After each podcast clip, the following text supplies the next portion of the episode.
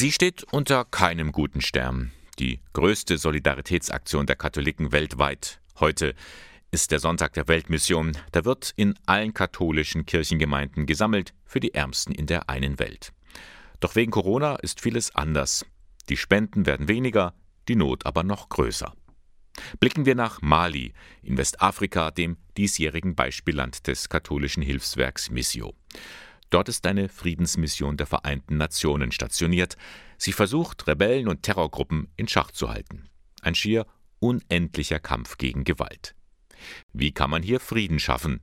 Das fragt sich auch Bischof Jonas Dembele. Sein nüchternes Fazit: Frieden schaffen geht nur mit Waffen. C'est difficile de, de dire que euh, on peut es ist schwierig, mit Waffen Frieden zu schaffen, aber manchmal ist es ein notwendiges Übel. Es gibt ein französisches Sprichwort, das sagt, wer den Frieden schafft, schafft den Krieg. Und manchmal haben wir keine andere Wahl. Seit dem Jahr 2013 sind in Mali Dschihadisten und andere Terrorgruppen unterwegs. Die Regierung allein vermag sie nicht zu stoppen. Darum unterstützt die Kirche vor Ort die Friedensmission der Vereinten Nationen. Denn die Menschen leiden sehr unter dem Terror. C'est vrai qu'il y a des conséquences réelles sur les populations parce qu'il y a beaucoup d'écoles an vielen Orten, wo es die Konflikte gibt, wurden die Schulen geschlossen. In den ländlichen Gegenden konnten viele Menschen ihre Felder nicht mehr bewirtschaften. Das betrifft auch den Handel. Die sozialen und wirtschaftlichen Auswirkungen des Konflikts sind enorm.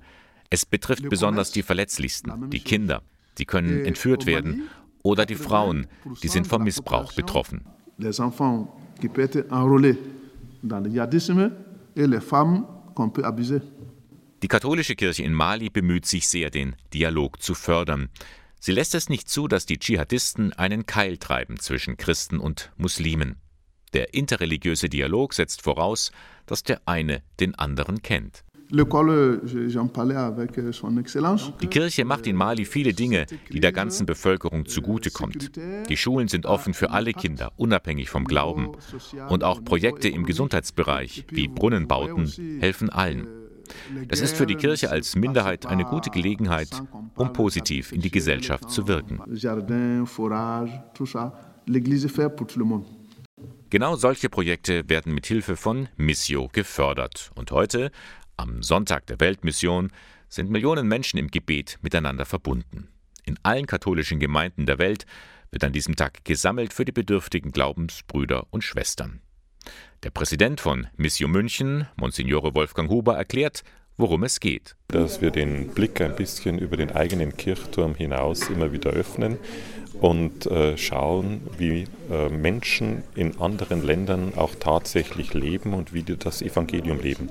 Und äh, dabei kann das uns, denke ich, auch eine große Hilfe sein, weil wir sehen, dass in anderen Ländern ähm, junge Kirchen auch da sind, die uns vielleicht helfen und vielleicht auch motivieren, bei uns ein bisschen freudiger unseren Glauben zu leben. In diesem Sinne unterstützen Sie Missio, damit Missio anderen helfen kann. Weitere Infos finden Sie im Internet unter www.missio.com.